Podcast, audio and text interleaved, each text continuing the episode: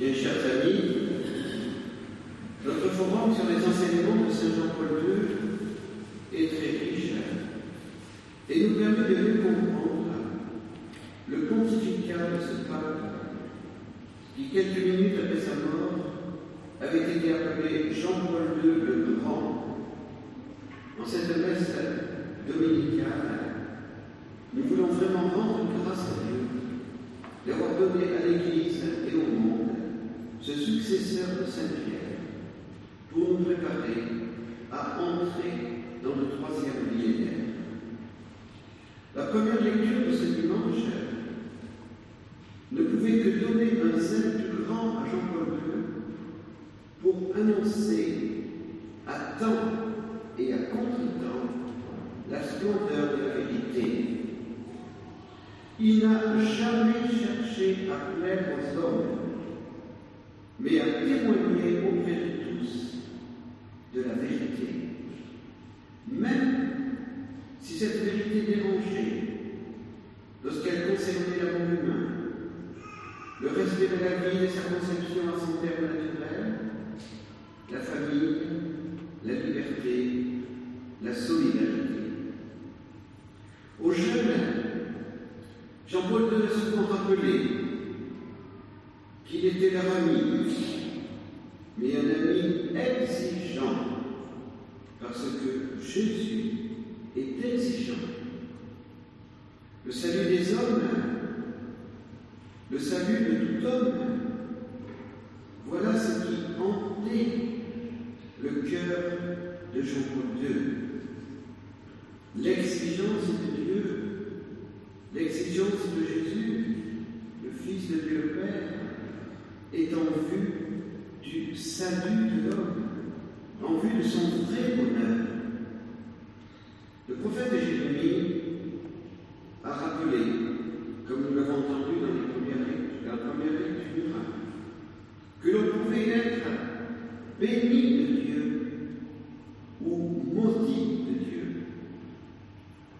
Celui qui se détourne du Seigneur, dit Jérémie, est comme un buisson sur une terre désolée.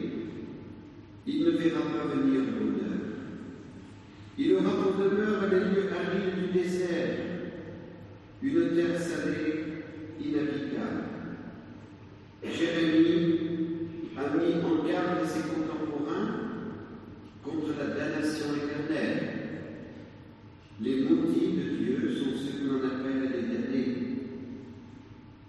Ce n'est pas la faute de Dieu s'ils seront damnés. Ils sont damnés par leur faute.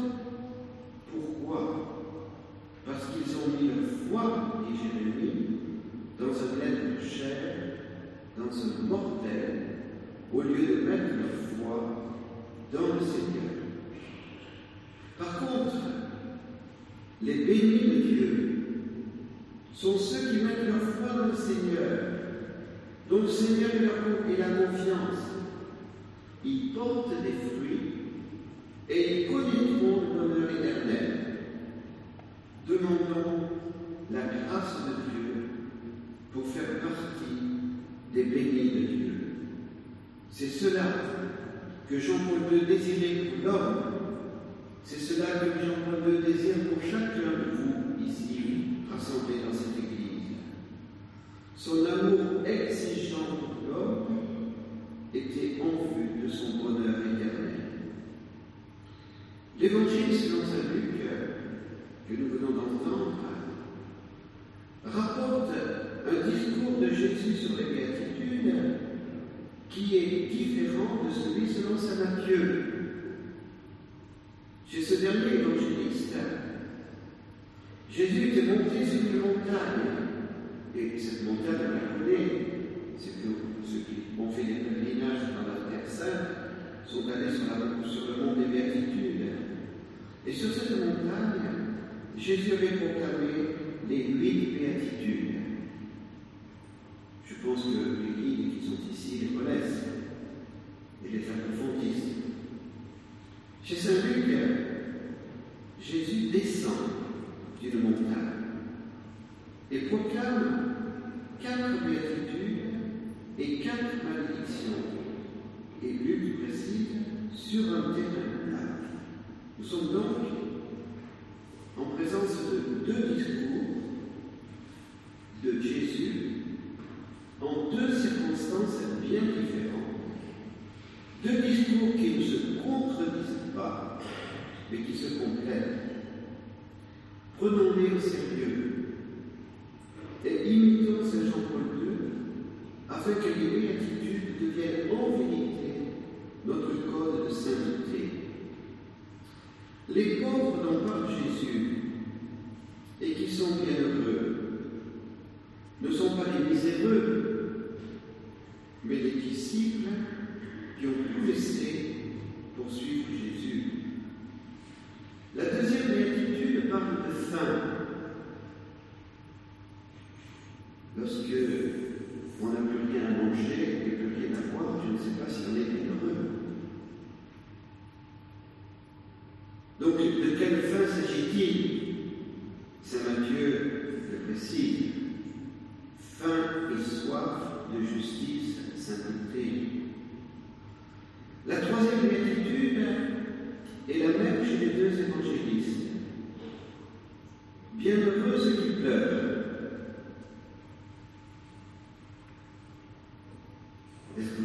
Joie Comment C'est un mystère. Qu'est-ce que Jésus veut dire?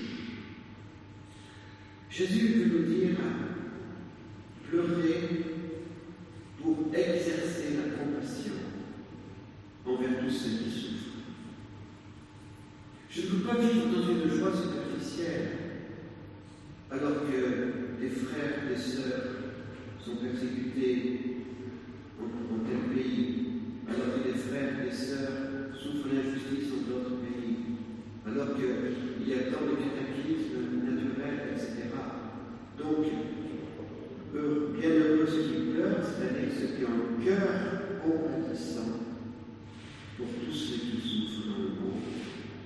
Et, donc, on ne peut pas rester indifférent à cette souffrance. La quatrième béatitude est identique à la huitième chez Saint Matthieu. Bienheureux ceux qui sont persécutés. Et il y a chez Saint Luc cet ajout. C'est ainsi que leur Père traitait les prophètes. Qu'a voulu dire Jésus Il le précise dans la quatrième malédiction. Jésus va le dire deux fois. C'est ainsi que leur Père traitait les prophètes. Donc, traitait les vrais prophètes en comprenant que les confesseurs de la foi ont été des héros, ils se sont opposés au mal, ils ont été fidèles jusqu'au bout, donc, bien heureux, on les traitait comme des vrais prophètes. Mais par contre, dans la quatrième malédiction, malheur à vous, lorsque tous les hommes diront du bien de vous, c'est ainsi que leur Père traitait les faux prophètes. Prenons au sérieux les trois autres malédictions qui concernent les riches, les repus et les superficiels. Et imitons les saints qui aujourd'hui au ciel participent au bonheur éternel en Dieu. Saint Paul, dans la deuxième lecture, nous a appelés à grandir dans la foi en Jésus ressuscité. Jean-Paul II a compris l'importance de l'éducation chrétienne en temps de crise de la foi. Grâce à son action, nous avons un document important fidèle et intégrale de la foi, le catéchisme de l'Église catholique. Demain sera fêté solennellement dans la paroisse de Lourdes Sainte Bernadette. Le cardinal Sarah présidera la liturgie. Puisse l'humble instrument de l'Immaculée Conception être notre modèle. Et n'oublions pas ce qu'elle a dit au curé de Lourdes. Alors vous savez, je le reprends, je l'ai dit déjà la semaine dernière, la Sainte Vierge, notre Marie Bernadette,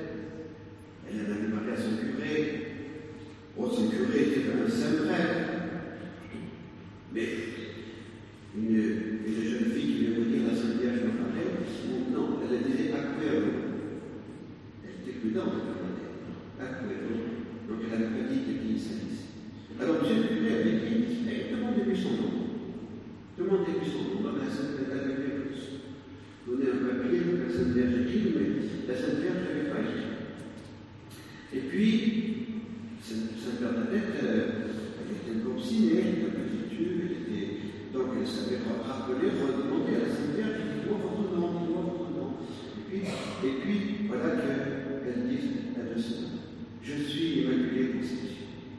Alors Bernadette, oh, je, je suis curé, bien, la dame a dit, je suis Immaculée Conception. Curé a dit, ça c'est pas possible. On ne peut pas, s'appeler Immaculée Conception, enfin. C'est pas un nom, ça. Alors la petite Bernadette a dit, je ne suis pas chargé de vous faire croire, mais de vous dire. Et M. le curé a bien compris que cette petite Bernadette est vraiment ça. Quatre ans plus tôt, le pape Pie IX avait proclamé le nom de l'Immaculée Conception. Donc, vous voyez, la continuité. Et je ne suis pas chargé de vous faire croire, mais de vous dire. Et ça, c'est important pour nous, pour notre mission. Nous, on n'est pas chargé de faire croire ceux qui ne veulent pas croire, mais on est chargé de leur dire, et de leur dire quoi De leur dire Jésus-Christ est le seul sauveur. Il n'y a pas d'autre Seigneur que lui. Voilà ce que nous devons dire à tous. Et puis, eh bien, après, c'est le Saint-Esprit qui parle. Jean-Paul II a conclu son pontificat par cet appel qui ne devait pas nous laisser indifférents. Levez-vous, allons. Il a choisi ces mots de Jésus qui ont été adressés à cet apôtre au terme de son agonie. Pierre, Jacques et Jean, à qui il avait demandé de veiller avec une et les pauvres dormaient. Oh, on n'a rien à dire à Pierre, Jacques et Jean, parce que je pense qu'on aurait fait la même chose. Et donc Jésus, au terme de son agonie, avant d'affronter ce qui allait venir l'arrêter, d'être déterminé, déterminé, parce qu'il savait que c'était son heure et qu'il ne pouvait pas ne pas passer par cette heure. Et alors donc Jésus leur dit, levez-vous. Et allons. Ça veut dire, soyez déterminés, allons. Jean-Paul II, à la fin du juillet de l'an 2000, avait lancé ce grand appel aux baptisés. On en a parlé dimanche dernier, tout inaltum. Allez en profonde et jetez les filets. Il pensait que tous les baptisés, renouvelés par les grâces du grand jubilé, allaient renouveler de zèle missionnaire. Mais le souffle du jubilé de l'an 2000 est, est retombé très vite dans les premières années du troisième millénaire. Peu avant sa mort, il partage l'agonie de Jésus. Il a voulu le réveiller et nous appelons au courage. Et il nous dit levez-vous, allons, puisse ce forum nous obtenir la grâce d'être des témoins courageux de Jésus et de son évangile. Avec ceux qui participent au forum, nous avons parlé de ces nouvelles attaques qui vont tomber sur l'Église ce prochain 21 février. J'en ai fini d'en parler, je ne vais pas en parler, mais surtout, gardez confiance en l'Église de Jésus. Gardez confiance en l'Église de Jésus. Même si les médias, même si nous, nous ridiculisent, nous disent, voyez, tous les prêtres sont des corrompus, etc., ne les croyez pas. Malheureusement, il y a eu, c'est vrai, des trahisons. Mais tous les prêtres, tous les évêques, tous les catholiques ne sont pas des traîtres et des corrompus. Ayez confiance en l'Église. Ne perdons ni foi, ni l'espérance, ni la charité. Avec Notre-Dame des Neiges, aimons et servons l'Église. Vivons et faisons vivre le combat olympique et de la pureté. Mère Marie-Augustin a été inspirée par le cœur de Jésus en 1948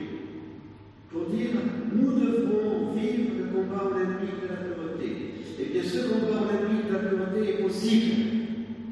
Et nous remercions ces jeunes qui sont là, qui ont dormi dehors, qui, et, qui, et qui désirent la pureté, comme dans, le, dans leur, leur cela est demandé, et toutes ces familles aussi. Donc la France n'est pas morte. Il y a tout un mouvement, toute une marche. Bon, on peut utiliser en marche une personnelle. Mais nous, nous sommes en marche vers le royaume de Dieu. Voilà. Et nous sommes en marche avec la Vierge Marie. Et c'est cette marche-là qui triomphera. Car le, le cœur immaculé de Marie va bientôt triompher. Et toutes les attaques de l'enfer se retourneront contre l'enfer. Tout le livre qui, qui, va être publié se retournera contre celui qui l'a écrit. Donc, mais ça va faire une bombe, c'est vrai. Seulement, il faut que vous soyez avertis pour ne pas vous laisser terrasser. Quand il y a la guerre, il y a la guerre, on construit une bombe. Bon, eh bien, on, on contre-attaque. Voilà. Donc, nous avons besoin aujourd'hui de résistants.